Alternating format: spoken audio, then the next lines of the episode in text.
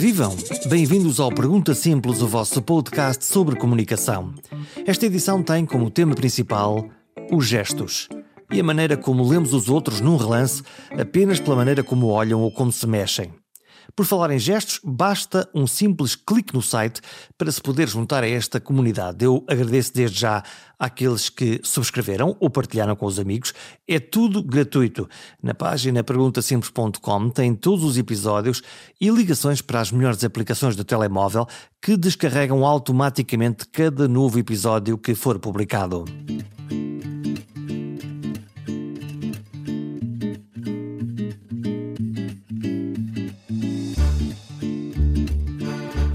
Falar de gestos numa espécie de programa de rádio é uma experiência radical.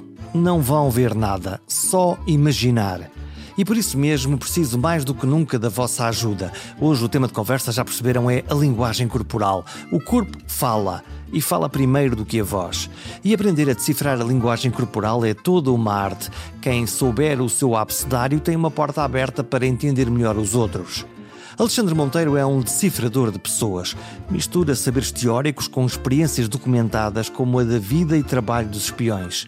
Escreveu o livro Os Segredos que o Nosso Corpo Revela, uma espécie de manual de instruções para ler o movimento dos corpos, para ler os outros.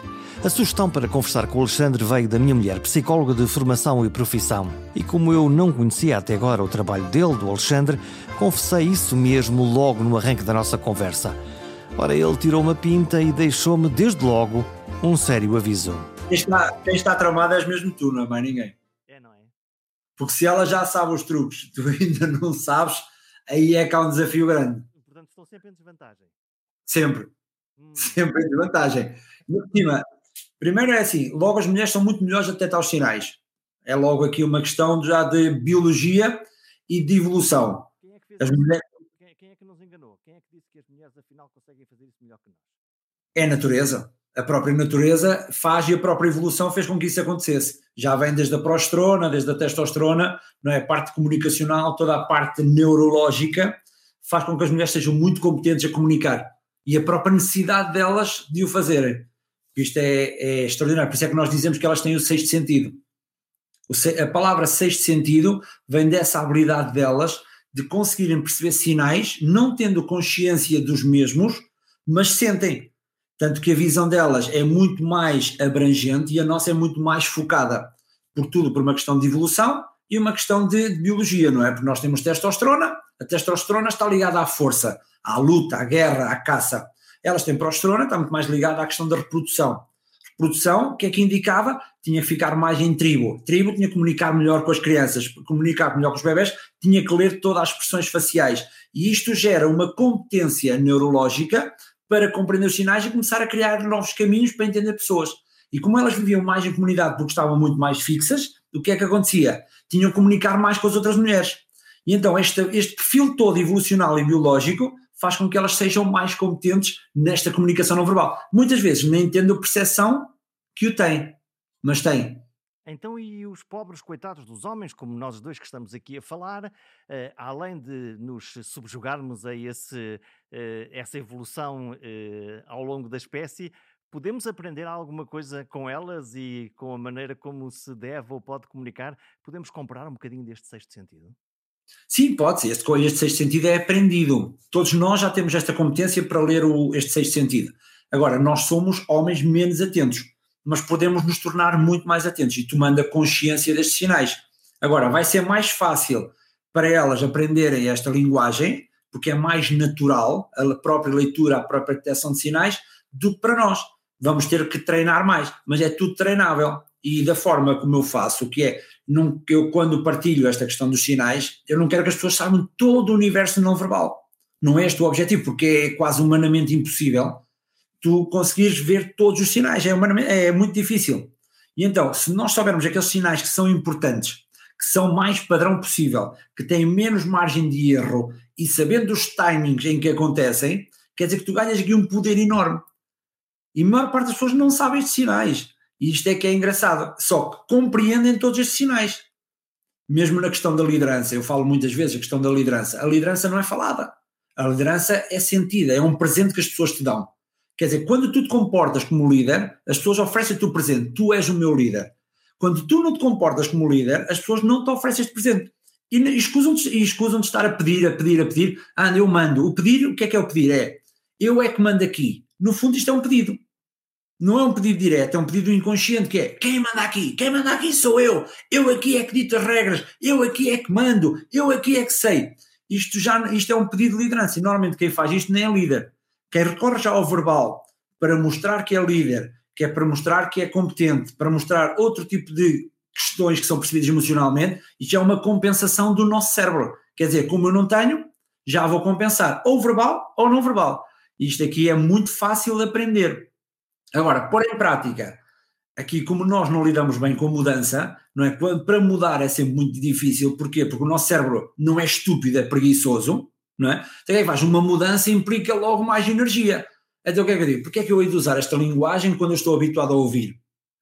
E o cérebro é muito inteligente, é inteligente e pago ao mesmo tempo. Então o que é que, o que, é que este nosso cérebro uh, preguiçoso, dizes tu, uh, uh, faz quando nós olhamos para esse líder que se autoproclama, mas no fundo, hum, julgo entender-te, nós não acreditamos muito? Podemos ter três hipóteses. Ou paramos, não ligamos muito àquilo que está a acontecer, ou fugimos, não queremos ser uh, guiados por aquele líder, ou então enfrentamos, vamos desafiar o poder dele. Porque nós o que é que fazemos? A liderança, quando é quando a, a liderança se torna vulnerável, o que é que acontece? Nós temos permissão para atacar. Isso é uma coisa quase de matilha, quase, quase dos animais da selva. Sim, e é este, o nosso cérebro que interpreta o mundo é o cérebro de matilha, é o cérebro mamífero, é o que interpreta. Nós, quando olhamos para o mundo, nós não vemos o mundo de uma forma racional primeiro. Nós primeiro vemos de uma forma emocional, reagimos não verbalmente a essa forma emocional e depois é que interpretamos o, o, universo ou toda a nossa realidade de forma racional. Portanto, primeiro temos medo ou sentimos empenho ou sentimos-nos extasiados com a mensagem e só depois é que vamos fazer uma interpretação racional daquelas coisas todas que nós vimos. Exato, e tens aqui uma escolha, que é ou tens uma interpretação racional ou então ages de forma estúpida. Por exemplo, o medo, e a minha linguagem é assim muito animal, entre aspas também, que é muito direta, nós em medo temos atitudes estúpidas, temos atitudes não pensadas. Em raiva acontece a mesma coisa. Quantas vezes numa discussão, então entre casais, isto acontece muitas vezes, nós quando entramos em raiva, não é, porque queremos discutir razão com a, com a nossa parceira ou com o nosso parceiro, vamos discutir razão e chegamos a uma altura da conversa começamos aqui a atacar-nos. Ataca, ataca, ataca, ataca. Tanto que chega uma parte da discussão que nós já nem nos lembramos porque é que começámos a discutir. O que isto é completamente. E depois dessa questão toda, o que é que acontece? Ainda chegamos passado um tempo, o que é que nós dizemos? Pá, podia ter dito aquilo. Podia ter dito aquilo. Ainda podia faltou dizer aquilo? Ainda faltou dizer aquilo, mas inteligente. Como se fosse, uma, como se fosse uma, um, mais uma pedra para atirar, uma, uma forma de agredir o outro?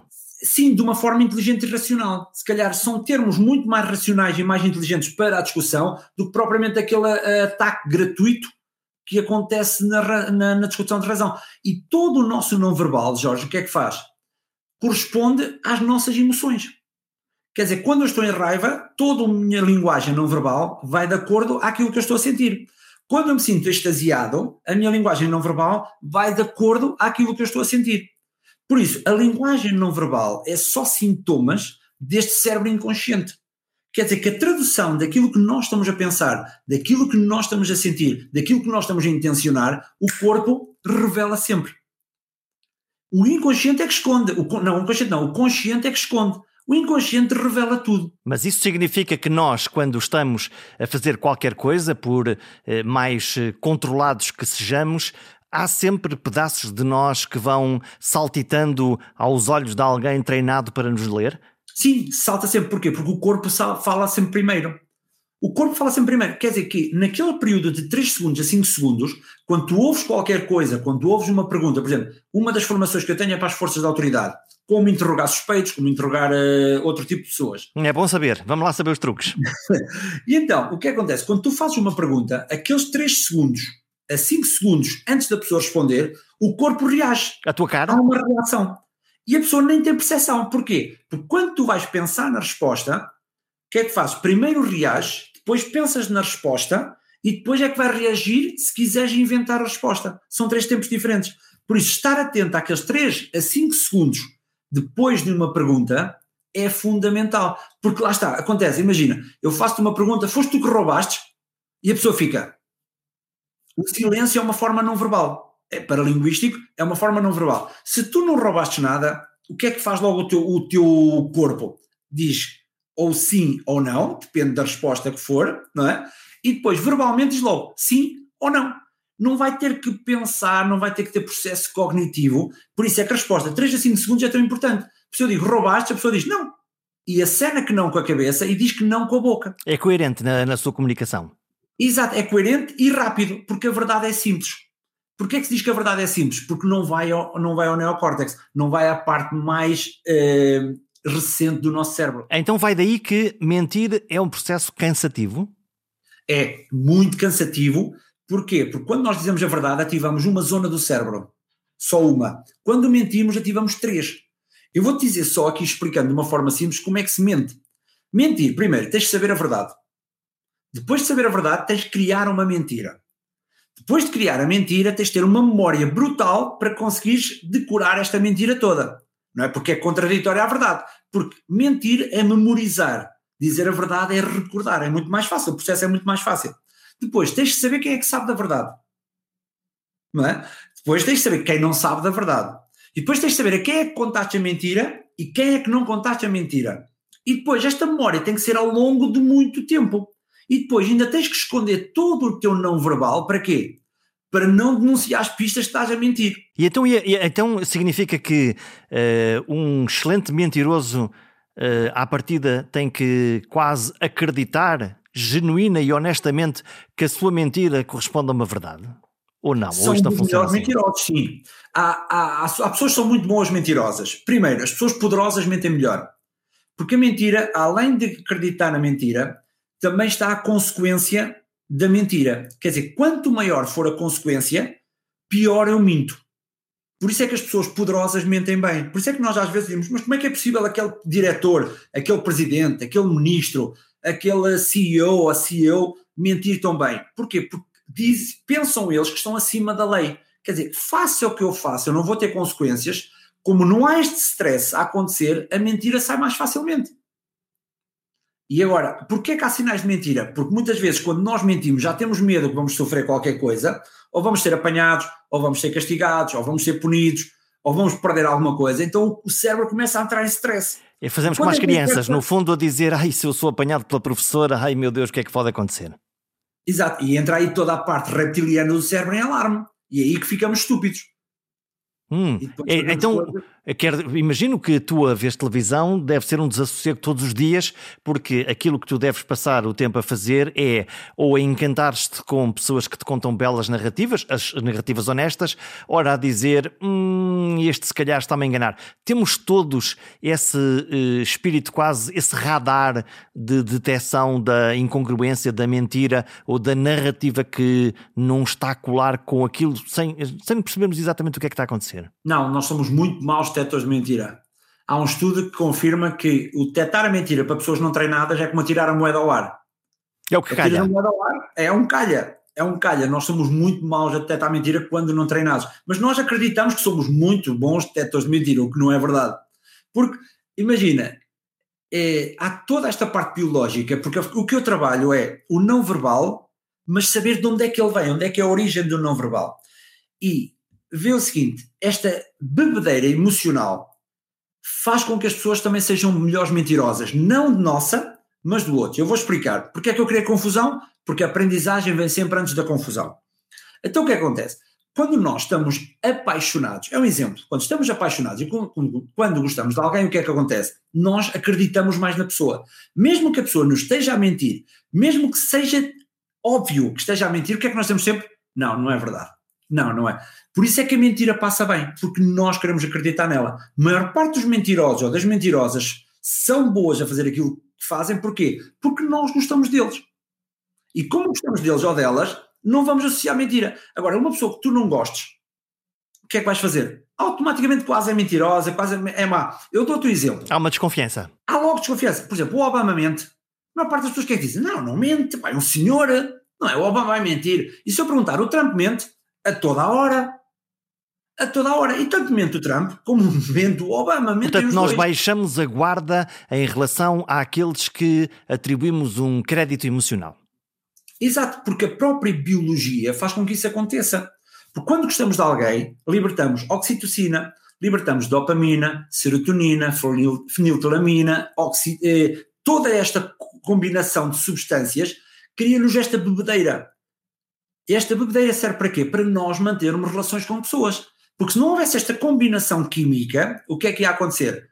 Eu ia ser tão racional na análise que eu ia te encontrar defeitos a ti, encontrar defeitos à minha mulher, às minhas filhas, encontrar defeitos a toda a gente. E esta bebedeira é o que cria as ligações fortes. Porque nós focamos mais naquilo que nós queremos da pessoa para querer a relação do que propriamente encontrar defeitos para não querer essa relação. E a oxitocina de onde é que vem? Vem, porquê? Porque nós precisamos de estar com os nossos filhos. Qual é o link entre mães e filhos? É a oxitocina. Porque se não houvesse esta oxitocina, esta parte biológica forte, as mães não queriam saber dos filhos.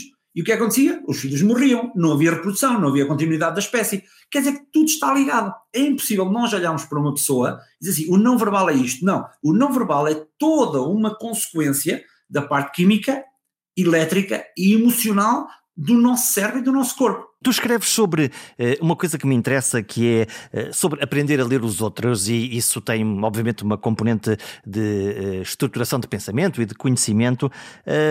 Pergunto-te, esta coisa da primeira impressão conta mesmo? Nós, quando aqueles primeiros segundinhos em que acabamos de ver alguém que não conhecemos de lado nenhum, tirar-lhe a pinta, isso funciona? Funciona. E nem chega a um segundo, Jorge. São 50 milissegundos. Estamos, portanto, feitos à vida, não é? Estamos feitos à vida. Isto porquê? Voltamos sempre ao mesmo. Que é, o nosso cérebro precisa de quê? Sobreviver e reproduzir. É isto, a primeira missão do nosso cérebro é esta. Então, quando eu olho para alguém, o que é que eu quero perceber? É meu amigo ou é uma ameaça? Isto é interpretação binária, que é mesmo binária, porque nem chega a ser racional. Nem temos tempo de racionalizar. Depois o que é que pergunta? A pessoa é competente ou incompetente? Que é, se é da minha tribo, se me vai ajudar ou não. Assim tão rápido? É muito rápido, sim. Porquê? Imagina, para saber se é da minha tribo, se te vestes da mesma maneira que eu, és da minha tribo.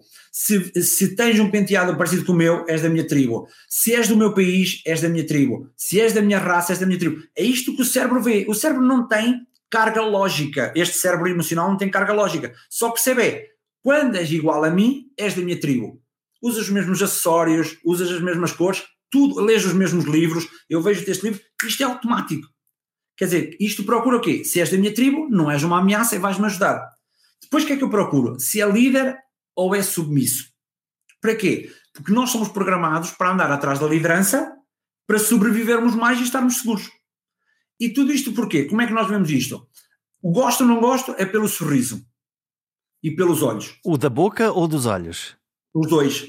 Os dois. Ver os dentes é um comportamento primata. Quando nós vemos os dentes da pessoa, associa-se a não ameaça, não te vou atacar. Tanto que o macaco submisso com o macaco líder, não é? O que é que faz? Quando enfrenta o macaco líder a dizer que não vai atacar, o que é que ele faz? Mostra os dentes. E este mostrar os dentes é uma, é uma memória genética que nós temos, que já vem do mundo primata, para dizer eu não te vou atacar. Por isso é que é importante rir. Agora, o que é que nós fazemos? Humanos, conscientes, ai, sorrir é felicidade. Claro que o sorriso é uma consequência, mas no mundo biológico e animal é o que eu não te vou atacar. Se sorrires, não vais atacar. E com os olhos também, porque todos temos aquelas uh, ruguinhas de uh, pé de galinha aqui ao lado dos, dos olhos, dos que mais riem. Nós olhamos diretamente para quando alguém se ri, se, se ri só com a boca ou só com os olhos, se aquele sorriso é mais natural ou mais cínico. Exato, nós percebemos a diferença, porque nós já sabemos interpretar isto. Porque quando tu sorris de uma forma verdadeira, os músculos que estão à volta dos olhos, que é orbiculares óculos, são ativos. E estes músculos só são ativos de forma inconsciente. Quer dizer que tu de uma forma consciente não consegues criar pés de galinha. Só fazendo truques que eu ensino às celebridades, aos políticos, aquelas coisas, dá para fazer isso, dá para fazer. Agora, de forma consciente e natural e não aprendida, é muito difícil. E o nosso cérebro já sabe interpretar isto. Claro, e nós queremos andar com quem? Com pessoas que são felizes. Nós não gostamos de andar com pessoas que não são felizes. Claro que isto depois já são outras cargas. E a questão do olhar que tu dizes bem, nós associamos credibilidade e liderança a quem sabe fazer o contacto visual. Olhos nos olhos. Olhos nos olhos. Exato. Que é, quem não faz o contacto visual ou o contacto olhos nos olhos é percebido como um incompetente, como não líder. Como é que é isso? Como é que, como é que portanto, quem não, quem não nos olha nos olhos ou quem nós percebemos que não nos olhou nos olhos, baixa logo no ranking da nossa avaliação? Logo, por credibilidade e por confiança e por liderança. Isto agora, atenção, tanto que os mentirosos o que é que fazem? Como já sabem disto, aumentam e intensificam o contacto visual e os olhos dos olhos. Por isso, nós temos de desconfiar mais de quem olha muito do que quem não olha. Por isso há aquele mito, não é? Quem não olha olhos nos olhos está a mentir. Isto é um mito. Agora, temos de ter cuidado, é quem não olha olhos nos olhos, no fundo isto é uma batalha. Lembras-te pequeno, tu jogaste ao sério, quando jogávamos ao sério, o primeiro a desviar o olhar perdia. Quer dizer que este comportamento primata e este comportamento emocional é eu sinto liderança a quem enfrento, que é desafio é desafio. Agora, nós não podemos é intensificar muito, senão isto depois vai ficar assim muito estranho. Exato, é isso que eu te ia perguntar, que é uh, contacto visual sim, e portanto uh, eu, por exemplo, fico muito uh, perdido ou incomodado quando alguém está sempre a desviar o olhar e a fugir de mim, e tenho essa sensação, mas também a sensação contrária de alguém que ficou três minutos com o olhar espetado em mim, também não é propriamente a sensação mais interessante do planeta. Não é, não. É assim, primeiro, porquê é que tu te sentes confuso quando a pessoa não faz contacto visual? Primeiro, por sentes insegurança. Porquê? Porque não sabes o que é que ela vai fazer. Tu já reparaste que somos o único animal que tem a zona dos olhos branca? A maior parte dos animais não tem. Porque nós evoluímos no sentido que eu tenho que avisar a minha tribo para onde é que eu estou a olhar, qual é o meu rumo. Quando eu não tenho a certeza e há muito movimento ocular, eu fico inseguro também. O que é que vai ativar? A zona do medo, a zona reptiliana. E isto não é saudável. Tal como quando eu faço muito contacto visual, eu vou perceber como um ataque, que é, é demasiado. E este ataque, o que é que vai ativar? Também a zona do desafio, a zona reptiliana, para quê? Para lutar. Quer dizer que é uma coisa intimidatória? Sim, muito. É, é muito desafiante para nós porque ativa a sensação de ameaça. Esta pessoa vai me atacar. Porque o foco é sinal de ataque. Quando eu olho demasiado, porque nós somos predadores, não somos presas, e vejo isto no olhar até no predador preso, é muito, é muito giro. Os presas, como é que olham? É o olhar inconstante, olham sempre para os lados, olham não sei o quê. Tem este olhar. O olhar do predador, como é? É muito intenso, porque vai atacar. Nós, humanos, temos de ter aqui o meio. O termo equilíbrio é fundamental, que é 70% do tempo. Está, está provado que o melhor contacto visual é feito 70% do tempo. Que é, a métrica seria, olhas 7 segundos, desvias 3. Olhas 7 segundos, desvias 3 durante a conversa. Claro que isto não é fácil, uma pessoa estar a contar e estar a olhar, mas é bom quando falas estar a olhar e quando ouves vais desviando às vezes. É excelente fazer isto. E olhas para onde? Olhas, olhas para as mãos, olhas para, uh, para o horizonte, olhas para. Olhas para onde? Nessa, nessa, um nessa tua conta. Imagina, se estás a explicar alguma coisa num caderno, olhas para o caderno, olhas para cima, é sempre melhor olhar para cima do que olhar para baixo, porque olhar para cima é preciso como confiança, olhar para baixo é preciso como mais submisso, parece que perdeste a guerra, olhar para os lados não convém porque parece que estás a fugir, por isso é sempre melhor aquele raciocínio de pensamento, de carga cognitiva, que é deixa-me pensar sobre isso, e olhas para cima, não olhas para baixo. Fazer é com os filósofos, pôr a mão no queixo e olhar o horizonte, eu estou a ver o futuro que este ali está à frente. Isto porque há tudo uma justificação, Jorge, isto é tudo um mundo. Porque colocar a mão no queixo é sinal de reflexão. Quando nós estamos em modo de reflexão, tendemos a colocar a mão no queixo. Por isso é que associamos esta parte de pensamento, filosofia e reflexão a quê? Aqueles que colocam a mão no queixo são percebidos como mais sábios, mais ponderados, que uh, pensam mais naquilo que vão dizer e muitas vezes utiliza-se isso para também influenciar pessoas, porque isto não é só ler, é a questão de dar uma, uma, comunicação ou de partilhar uma comunicação que seja boa para as pessoas quererem também estar connosco. Então, e agora o contrário. Nós até agora falamos daquilo que são uh, os gestos uh, virgens, ou que pelo menos que nos saem uh, da alma. Então, e o contrário, quando nós temos a percepção de estar a ver um espetáculo de alguém hiper treinado, quase plástico, o influenciador pós-moderno que tem o gesto certo, no momento certo, com a palavra certa, e isso trazanda-nos uh, uma coisa plástica. Nós desconfiamos porque timing. Porque o corpo fala sempre primeiro. Há aqui duas questões. Quando eu trabalho com os políticos, temos de ter sempre em conta o quê? São bons alunos? São bons alunos os políticos já agora? Alguns. Alguns. o, ego, o ego impede a aprendizagem, não é? E há pessoas que já ah, sabem vamos, muito. vamos falar sobre isso.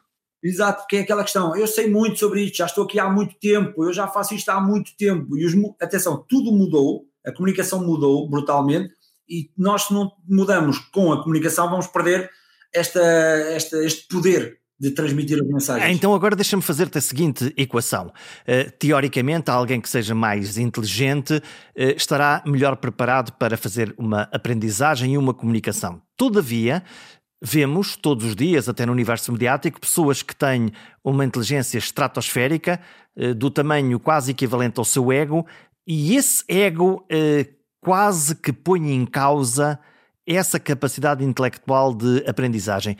Isto é porquê? Porque acham que não vale a pena ou acham que a inteligência é per si uh, um santo grau da boa comunicação? Isto é, é engraçado porque o ego é insegurança. O excesso de ego é insegurança. Quando nós somos, porque há pessoas que são muito inteligentes e têm o ego normal, é bom ter, é bom ter ego, não é bom é ter um ego elevado. O que é que o ego faz? Qual é a razão do ego primitiva e evolucional? É proteger-nos. O ego serve para proteger e para reproduzir. Era para sermos escolhidos pela parceira ou pelo parceiro, por isso é que nós aumentávamos então as nossas qualidades. Por isso é que servia o ego. Quando o meu ego é exagerado, o que é que eu estou a dizer? Eu, como estou inseguro, tenho que compensar e mostrar à tribo que eu afinal sou melhor do que aquilo que eu sou. Por isso é que as pessoas que às vezes são muito técnicas, são muito inteligentes, mas podem ter baixa autoestima. E esta baixa autoestima vai fazer o quê? Subir o ego para quê? Para não serem desafiados, para não serem questionados. Porquê? Porque estão inseguros. Então, e qual, é o efeito, qual é o efeito dessa junção entre eh, grande inteligência e ego descomunal? É igual a zero. Isto é igual a zero. Uma pessoa comunicar em ego é a mesma coisa que não comunicar. Porque as pessoas tendem o quê? Tendem a não ouvir. Porque o nosso cérebro emocional o que é que faz? Quando uma pessoa está, é inteligente e está a mostrar que é inteligente, que é superior aos outros, que todos são burros, nós também temos amor próprio. E de uma forma emocional, o que é que nós fazemos? Rejeitamos a pessoa. Por muito boa coisa que ela esteja a transmitir, por muito boa informação que ela esteja a transmitir, como eu sinto aquela prepotência, aquela arrogância, aquela superioridade, eu sinto que aquilo não é, não é normal, não é natural, não é para ajudar. Então o que é que eu faço? Prefiro destruir, prefiro não ouvir ou prefiro ir embora. Por isso é que o ego é prejudicial na comunicação. Hum, então a única opção, o caminho, é alguém que nos seduz? Sim, tanto que os espiões, que é uma coisa que eu aprendo muito e tenho muita formação destas agências governamentais, tanto do FBI como da CIA, do Mossad, os espiões são os melhores vendedores do mundo, são os melhores sedutores do mundo. Porquê? Porque esta sedução o que é que faz? Cria esta bebedeira emocional. E a sedução nunca é sobre nós, Jorge, é sempre sobre o outro. É sobre a audiência, sobre a pessoa? Exato, quer dizer, quando eu falo, eu tenho que falar ou sobre ti, ou falo sobre aquela pessoa que eu quero seduzir, eu tenho que satisfazer as necessidades dessa pessoa. Primeiro, tenho que lhe dar amizade, não ser ameaça. Segundo, tenho que lhe dizer que eu vou ajudar, como. E terceiro, tenho que ser percebido como líder, tenho que me comportar como alfa. Se eu não der isto à pessoa, a pessoa automaticamente rejeita-me. E isto é o que o sedutor faz. O sedutor é sempre, ok, eu sou como o teu amigo, olá, sorrio, uh, estou aqui, não te vou atacar, depois o que é que eu digo? O que é que tu precisas? Queres um ramo de flores? Toma um ramo de flores. Ai, queres, queres subir na carreira? Está aqui na carreira. Queres ser eleito? Ok. Queres resolver os teus problemas? Ok. E depois, eu sou a pessoa que tenho estas competências, que sou confiante, que sou líder, que com isto tudo eu te vou ajudar a tirar as tuas dores porque gosto de ti. A mensagem, portanto, é: eu vou resolver o teu problema com o meu imenso talento para conseguir liderar para o caminho e o amanhã que cantará. Exato, e é isto que torna perigoso alguns partidos políticos: é isto. Se reparares, eles fazem isto. Porque nós, em medo, somos estúpidos. Porque é que às vezes há, há, partidos que surgem depois de crises e têm muito mais probabilidade de serem eleitos e de ser, e terem melhor, melhor votação? Porque em medo somos estúpidos. E quem faz mais barulho ganha. E ainda por cima, se diz problemas que são comuns ao mortal, não é? às pessoas mortais. Passou a ter uma audiência. Exatamente. E depois temos o efeito de tribo e de rebanho. Quanto maior começa a ser aquela multidão, mais pessoas começam a ver aquilo, e como nós somos programados a seguir a tribo, o que é que nós fazemos? Vamos atrás disso. Isto funciona quase como uma seita entre uh, alguém que faz uma promessa que uh, resolver todos os problemas do mundo, que vai agregando seguidores e que para o bem e para o mal se forma uma comunidade ali? Sim, é isso que acontece e cada vez acontece mais. Porque as pessoas cada vez têm menos amor, cada vez têm menos toque, cada vez têm menos atenção e agarram-se a estes conceitos de tribo para se sentirem amados e se sentirem seguros. Cada vez isto vai acontecer mais. E eles fazem isto, e depois é aquela questão da bebedeira emocional e o medo que nos torna estúpidos, nós nem racionalizamos isso, Jorge. As pessoas vão para as seitas ou vão para outros comportamentos e nem pensam e acham que aquilo é o que é. Temos a questão do papel higiênico, antes da pandemia, não é? Foi é toda a gente a correr à procura de rolos de papel higiênico, sabe Deus para quê? Exato, não sabem, nem precisam. Porquê? Porque a tribo estava a dizer que aquilo ia resolver um problema qualquer, toda a gente começou a comprar e depois o que acontece? Mé! E nós fazemos isto em piloto automático. Por isso é que todo o nosso não verbal, em piloto automático, é uma leitura mais fidedigna, é uma leitura mais verdadeira, porque nós não temos consciência. E isto é poderosíssimo. Olha, já que falamos da questão do toque, eh, eh, gostava de te ouvir sobre dois tipos de toque. O primeiro é quando vamos cumprimentar alguém e cuja mão ora é demasiado firme, ora parece gelatina e quer uma fórmula, quer outra, também me complica os nervos. É muito engraçado o aperto de mão, e agora na altura da pandemia deixou-se dar o aperto de mão. Olha, antes de falarmos só do aperto de mão, vê a coisa estúpida. Há necessidade das pessoas tocarem-se no cotovelo para se cumprimentarem. Há necessidade de darem o um murro. Isto é estúpido. Então devolvo-te a é? pergunta: é? há necessidade? Não, não há necessidade nenhuma racional. Mas há necessidade de quê? Cada vez que eu toco em alguém, liberto oxitocina. Mas nós precisamos do, mas nós precisamos de um abraço, quer dizer, eu agora, uma das coisas que me faz mais falta uh, nestes tempos de pandemia é poder abraçar os meus, não os que moram cá em casa, mas, mas abraçar logo... os meus que estão lá fora, ou que estão no sítio, os familiares que estão mais longe, porque nos disseram, cuidado, isto é um risco para uh, contagiarmos Covid uns, uns aos outros. Sim, mas uma coisa é gostares, outra coisa é precisares de uma forma racional tu não precisas, mas gostas. É como o aperto de mão e como o toque. Eu não preciso, mas vou lá com o cotovelo a tocar para quê? Porque eu gosto, porque me sinto bem, dá moca, dá aquela moca de oxitocina e nós precisamos disso como seres humanos. Por isso é a questão do aperto de mão. Acontece a mesma coisa. O aperto de mão, o mole e o mais firme, primeiro é para gerar esta ligação. E depois entra a parte do cérebro que é quanto mais forte é o aperto de mão, mais eu quero mostrar que sou líder, porque a liderança está ligada à força. Só quando a força é exagerada, já é uma compensação, quer dizer que eu já não me sinto assim tão forte. Eu quero é mostrar ao outro que eu sou mesmo forte, então o que é que faço? Aperta, aperta, aperta, aperta, quase a partir a mão. Dá cá esses ossos. É exato, é o quebra-ossos mesmo. E depois temos aquelas pessoas que não querem ligar, que até são mais técnicas, são menos emocionais, são menos sociais. Elas, que é como não querem ligar com as pessoas, dão aquele aperto de mão gelatinoso. Porquê? Porque não têm esta necessidade de ligar. E como não tem, o cérebro indica estes sinais e as pessoas nem se apercebem. Por isso, quem sabe este código consegue ler os pensamentos das pessoas, que é o que eu digo. Consegue interpretar as intenções e como é que a pessoa quer lidar desde ali até para o futuro. Olha, nas nossas relações sociais uh, é um clássico, agora em pausa durante este ano, uh, quando nós latinos nos encontramos, dar um beijinho na cara. Uh, entre dois beijos, o beijo estou a beijar a atmosfera muito longe de ti, ou estou quase a arrancar-te a bochecha. onde, é que, onde, é que, onde é que pomos aqui o conta quilómetros? Invasivo, não invasivo? Há sempre uma questão cultural é assim, há sempre aquele timing e o ideal para uma questão profissional é não encostar lábios, não encostar nada, cara com cara. Porquê? Porque o lábio é uma zona muito sexual.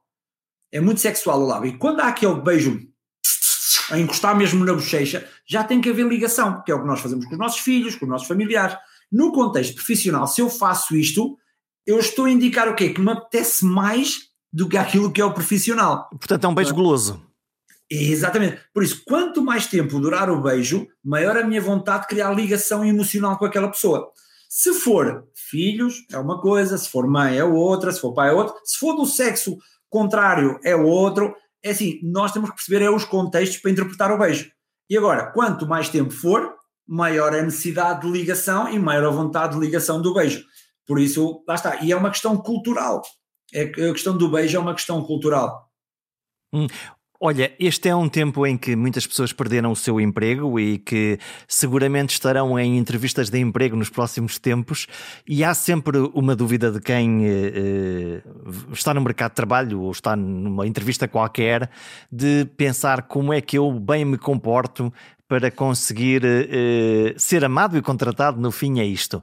Há aqui receitas eh, para isso, para o candidato ou para o entrevistador, no caso contrário de querer contratar alguém?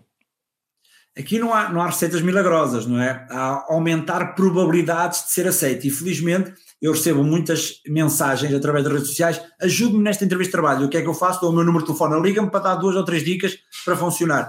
E tem funcionado, felizmente. A primeira dica que eu dou é: não ocupes tanto tempo com o currículo. É preocupa-te mais a preparar a entrevista do que a fazer o currículo. A maior parte dos candidatos ocupam 98% do tempo a fazer o currículo, 2% a enviá-lo. Mas quando é na altura de comunicar o currículo, então tu és confiante? Ah, sou, sou confiante, sou mais ou menos. E depois tremem, mexem com as mãos, começam a tocar na cara, é exagero, começam a mexer num papel, começam-se a abanar na cadeira. Porquê? Porque não treinaram a parte do não verbal. E depois, não treinando este não verbal, o que é que vai gerar? Vai gerar ansiedade, vai gerar medo, então tudo o nosso, todo o nosso comportamento começa a ser muito de, de presa. Lá se foi, lá se foi o elan. Exato, vai tudo. O que é que eu recomendo sempre? Que a entrevista começa antes de entrevistar. Primeira coisa, preparar o não verbal. Como é que nós fazemos? Saber as perguntas mais normais ou mais padrão numa entrevista de trabalho. Que é, onde é que trabalhaste? Porquê é que deves trabalhar aqui? quais são as tuas qualidades, quais são os teus defeitos, eh, porque é que eu teve que contratar em relação aos outros, preparar logo isto, porquê? Porque isto acalma o teu cérebro. Quer dizer, quando alguém te faz uma pergunta surpresa, o teu cérebro, em vez de entrar em medo e depois começares a roer unhas, começares a tremer, a fugir, a, a olhar para o relógio, qualquer coisa, não, o teu diz: Não, já estou preparado para isto. Logo, o que é que vais fazer? Enfrentas mais facilmente a pessoa e a resposta sai logo, porque a verdade é simples. E como é simples, mesmo que seja ensaiada, vai parecer verdade. Isto é a primeira. Depois temos que fazer a técnica sopa, que é entrar na entrevista e sorrir. Mesmo que eu tenha medo, mesmo que eu tenha que eu esteja estressado, devo mostrar os dentes, porque a sopa é o acrónimo de quê? Sorrir, olhar, palmas das mãos visíveis e aparência visual. Tudo isto é do mundo não verbal. Então eu sorrio para não ser uma ameaça. Olho para parecer mais competente mostra as mãos para dizer que eu não te vou atacar, ou que sou mais profissional. E a aparência visual, que é que me diz eu sou da tua tribo. Por isso é que nós nos devemos vestir conforme a empresa se veste. Por exemplo, há candidatos que se vão, que enviam currículos para a empresa A, e a empresa A usa fato e gravata. E aparecem na entrevista de blazer e de calça de ganga. Já perderam. Quem é entrevistador? Ok, tu não és da minha tribo. Logo aqui reduzes possibilidades. Ou então ao contrário, pode acontecer ao contrário. Toda a gente se veste mais informal e eu chego lá de fato e gravata. Ou de vestido mais formal. Quer dizer, espera aí, tu não és da minha tribo. Isto tudo inconscientemente vai-te criar barreiras.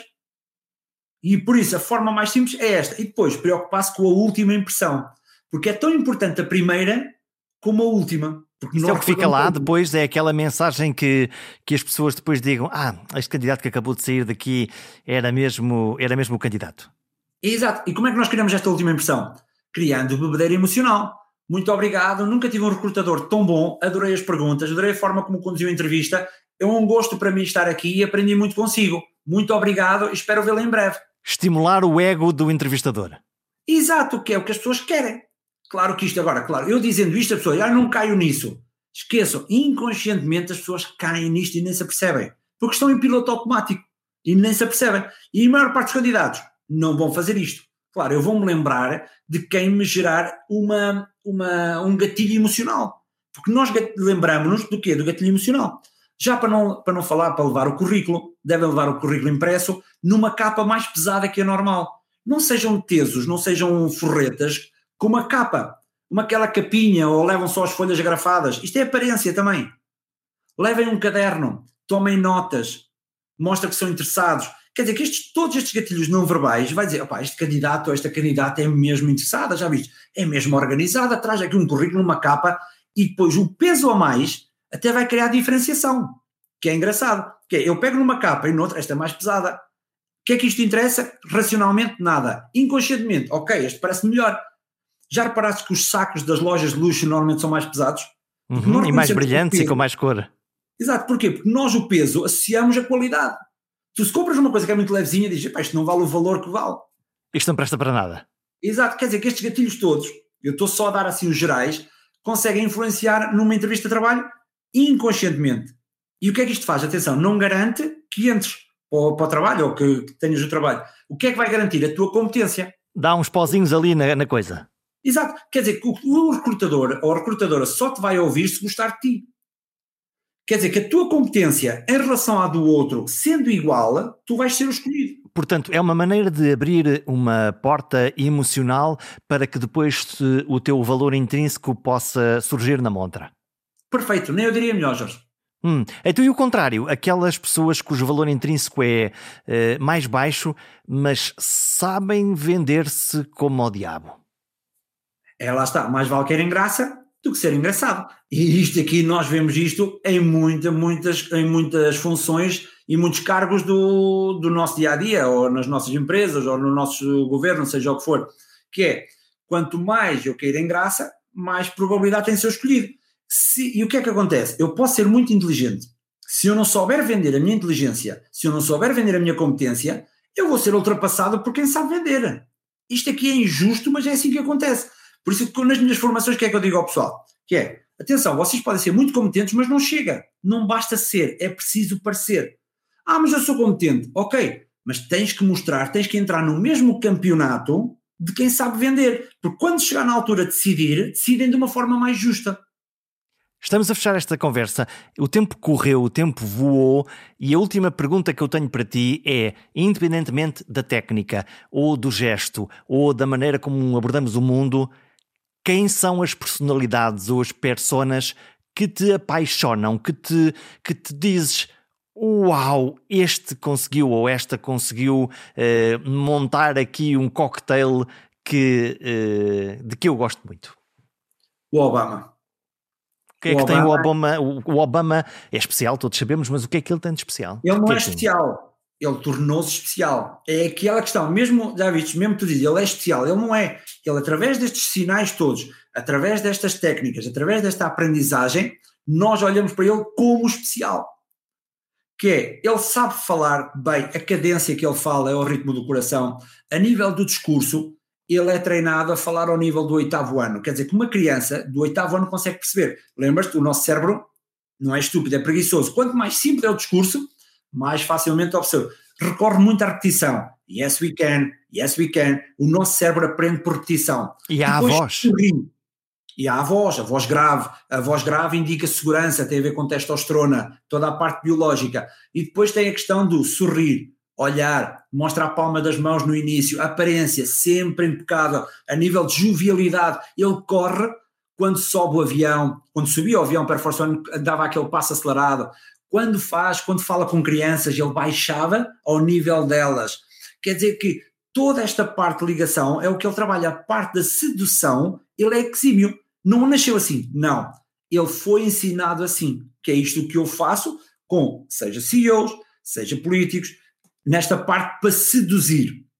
Agora, depois temos a parte de influenciar, que ele também é bom, a parte do verbal, do não verbal, como se mexe. Isto aqui é tudo aprendido. Hum. Há cursos para isso? Tu dás cursos uh, sobre isto?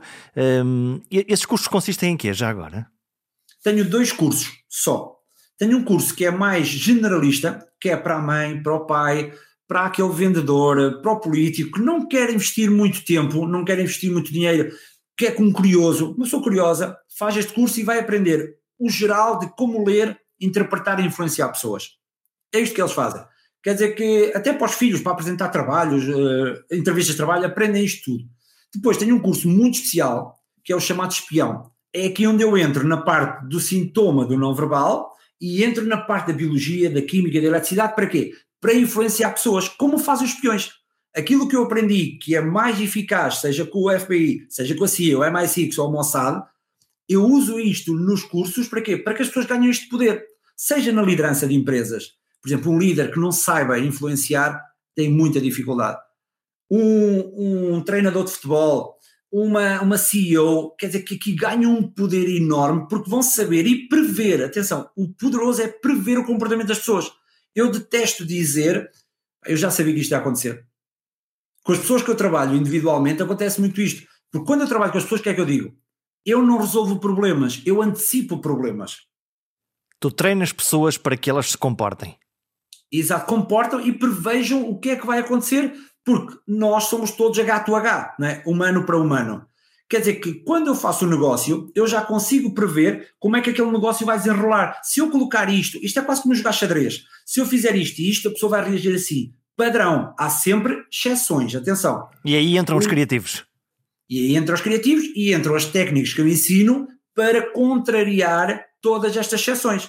Agora, eu prevejo uma negociação, prevejo massas, como é que elas se vão comportar, resolvo crises, que é, opa, aconteceu-me isto, como é que nós vamos fazer isto?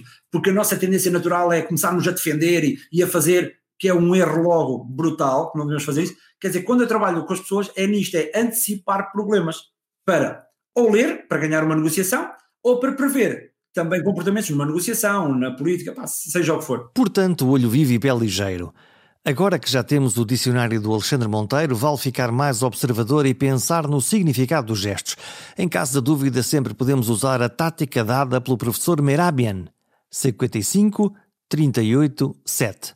Explico-me, de forma simplificada, quando está a comunicar alguma coisa, os outros entendem 55% através dos seus gestos, 38% através da voz, do tom, do ritmo e apenas 7% das palavras que disse e que cuidadosamente pensou ao longo de vários dias. Fica o gesto de Deus e até para a semana.